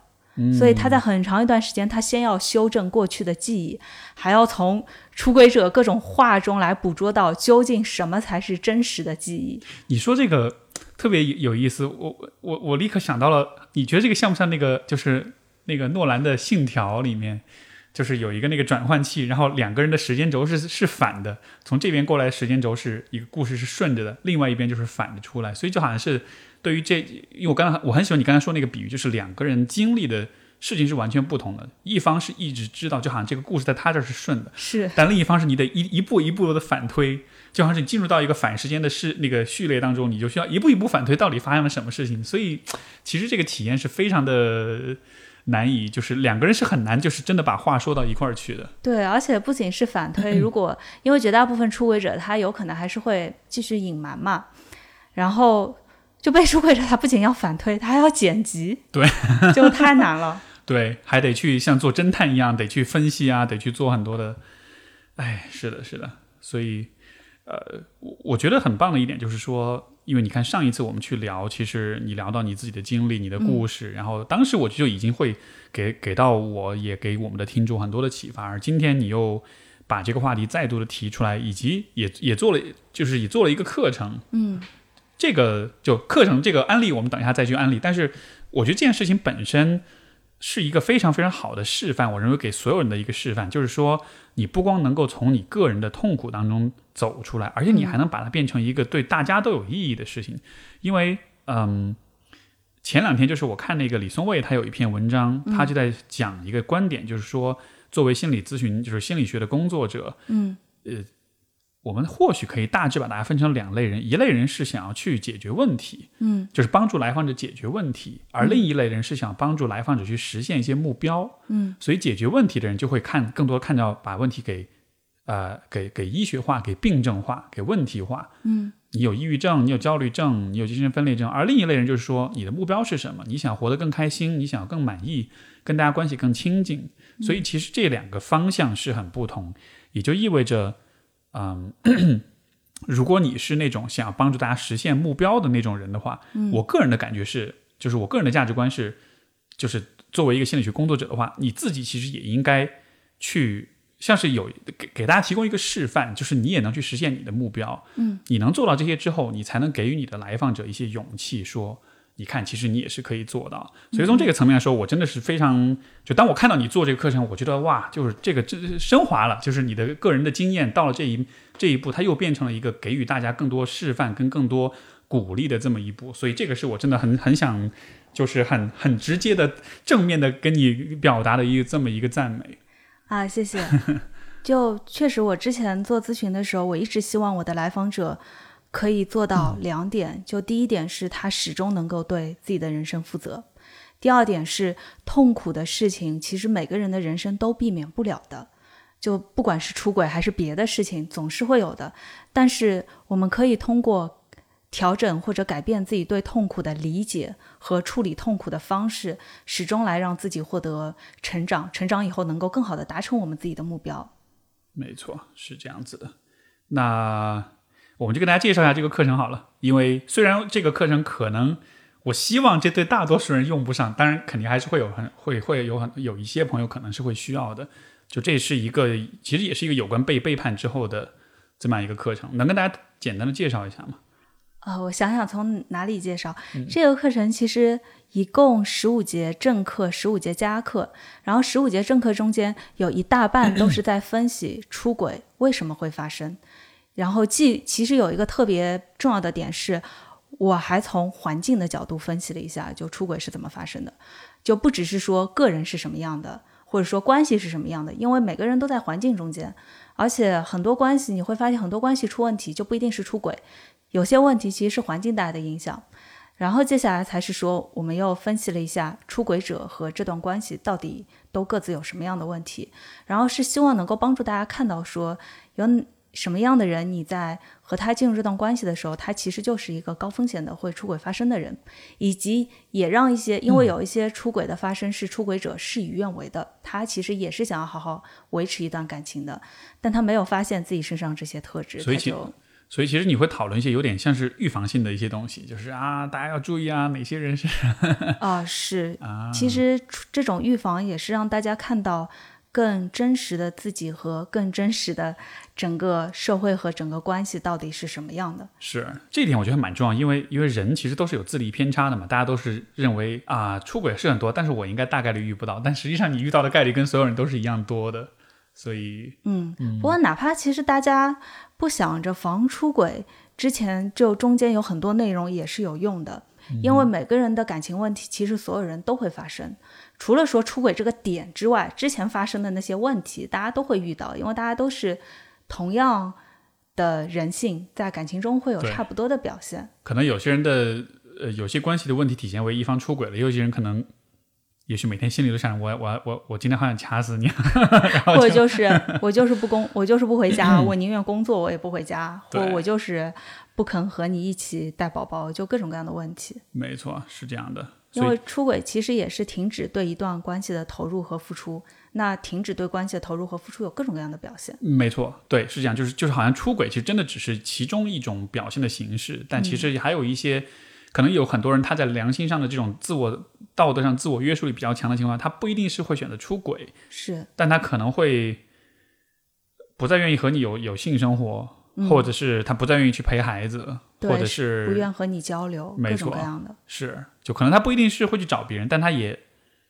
但他可能也停止了和你的。这种关系上的情感的这种流动，嗯嗯，然后这门课的后半部分是主要围绕说，我遭遇了这件事情，我应该怎么做判断，我是留下还是分开，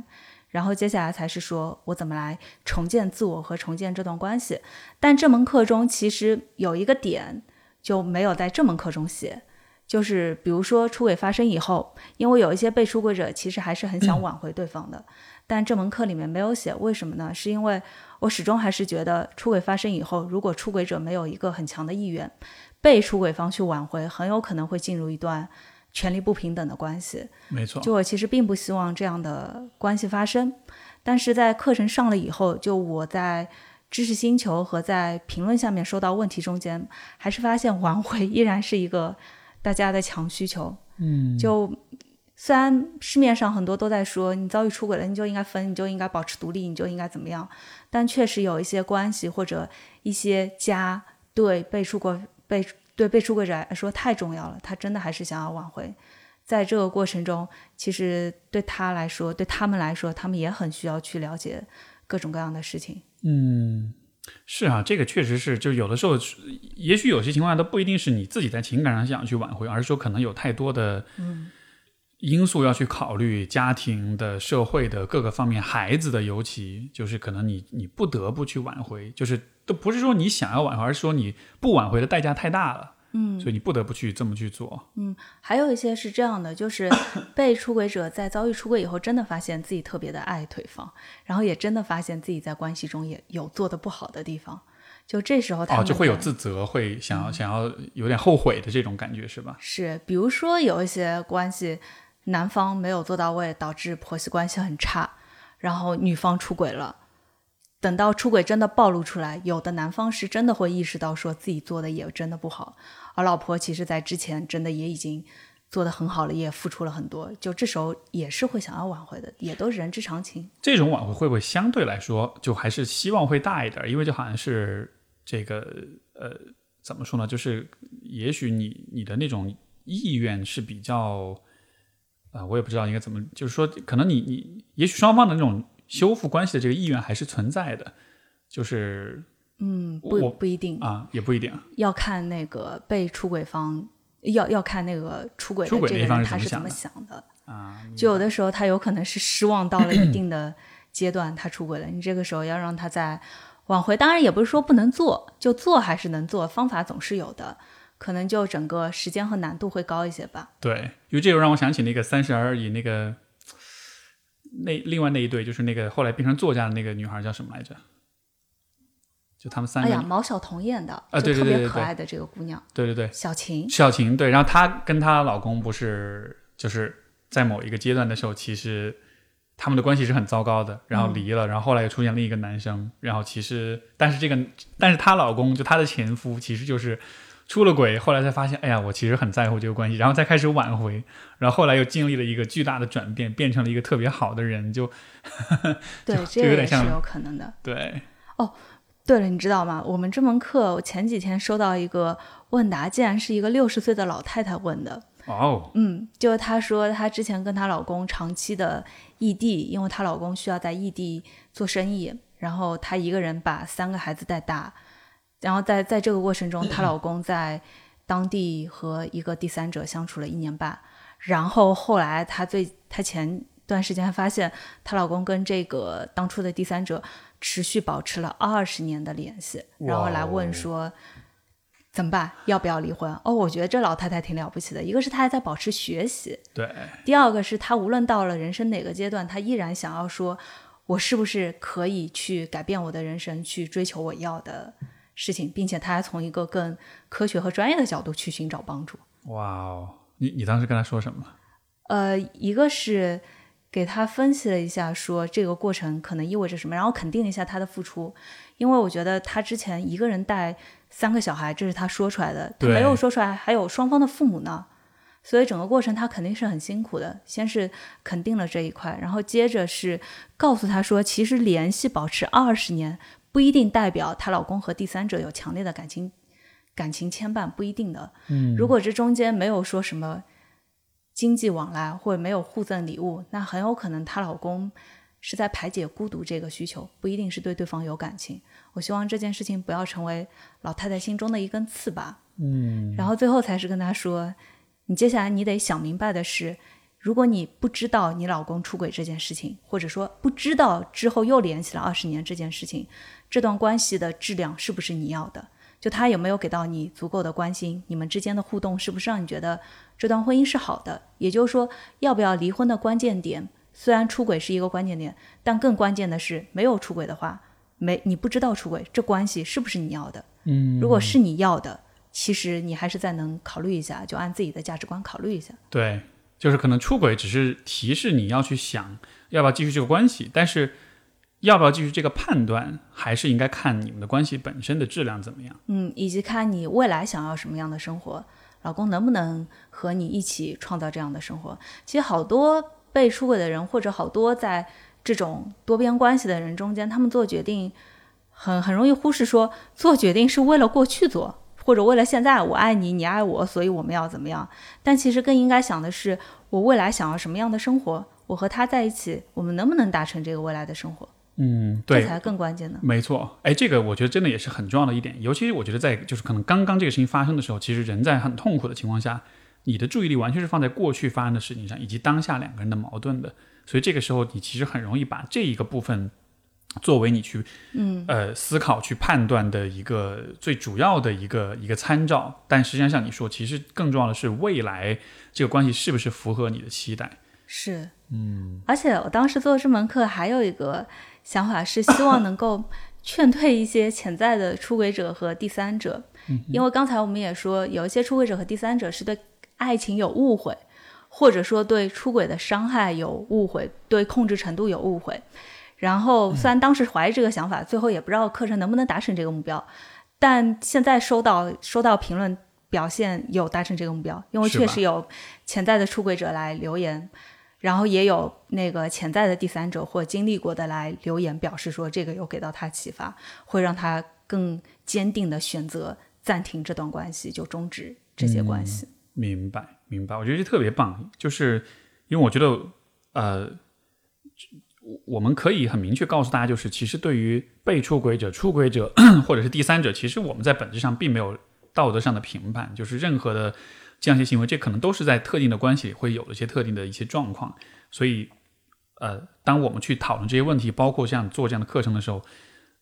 根本的目的不是要去评判任何人的好坏对错，而是说是希望帮助每一个人都真的把事情想清楚，你真的做出对你对大家都好的选择，然后这样子的话，就是而不是说在一个比较盲目的或者在一种没有想明白的情况下做出一些你后来会后悔的一些选择，就这个可能才是最终极的目的。所以这个课程叫什么来着？名字？出轨心理学出，本来是想叫出轨课，但觉得这个不行，容易让人有误会，对不对？出轨课就变成了是是容易有误会。是怎么去怎么去挖人墙角的那种感觉。对，明白出轨心理学。然后这个课程大家想要去听的话，可以到公众号“光之来处”，就是光来的地方啊呃光线的光，知乎者也的知，来去的来，然后处理的处，光之来处，回复 Steve 说，然后就能得到我们的节目专享的这么样一个课程购买的链接，然后就能看到这门课程了。对，所以我当然是祝福大家，希望你永远也不要用到这门课程。但是就像学敏说的，它其实不光是帮助你处理关于背叛跟出轨的问题，也是一个帮助你去思考、去看清楚关系的一个问题，所以还是蛮值得推荐的，还是蛮希望大家都能够去关注的。嗯，而且这门课真的是用一个非常现实的视角在解读爱情。但由于我自己其实是一个理想主义者，因为我始终觉得爱情是神圣的，所以我依然崇敬和保有这份神圣。但是这门课我们会用一个理想主义的角度，同时从现实性的角度来告诉大家说，你要看到那些真实的那些东西，你要怎么做才能在现实中去保障自己的爱情和自己的关系。嗯，这非常棒，以及就是因为你自己有这样的亲历的这种体验，我觉得这其实是最最最有说服力的事情。因为在说到呃任何的这种课程啊，就是其实大家还是专家主义还是很盛行的，大家还是很容易站在这里说些风凉话，或者是很理论的角度去讲。但是我，但是如果是我有一天需要这个课程的话，我肯定会先去听你讲了些什么，因为有自己的个人的经历的话，其实你对事情的理解肯定还是会跟那种没有经历过的人是不一样的。所以我觉得这个是一个巨大的加成，以及也再次跟大家安利我们四弟说第七十一期啊、可以去大家可以去听听看，当时就是也是学敏跟我分享的一个非常。我甚至可以说是非常扣人心弦的一个这么一个故事吧，但是也真的很了不起。到了最后，真的是很会会触动到你，会让你看到说，就是当一个人利运用他的智慧、他身边的友谊，然后他的勇气去面对出轨这样一个呃很意外的状况的时候，那是怎样一个过程？就是我觉得你给大家提供了一个很棒的一个呃，相当于是一个终局，就是最终理想的状况下。你可以从这个里面出来，而且是一个比较好的结果是什么样的？我觉得有这样一个画面，这对于很多人来说是非常非常有那种启激励跟启发的作用的。嗯，对，好，所以就这是这个课程，就是大家如果感兴趣的话，去公众号“光之来处”回复 Steve 说，就能看到这个课程的介绍。然后就是大家如果想要去联络你，因为你也你也也在做咨询，就是现在还有还有接新的来访吗？呃，最近太忙了，最近确实没有接新的来访。但是可能就是，如果大家想要跟你交流对话，那么就是你的呃微博、知乎这些什么，跟大家说一说。哦，大家一个是可以在课程下面可以评论，因为在我回复评论的时候，其实可以有更多的人看到这个对话，可以帮到更多的人。啊，是当然，如果有一些问题确实你觉得比较私密，或者你觉得需要更详细的回答，那在知识星球里是可以问的。也知识星球的那个 ID，或者回头我把你的 ID 你发给我，我写在这个节目的简介里面。嗯，好的。对，而且在知识星球里，你还能看到别人的问题和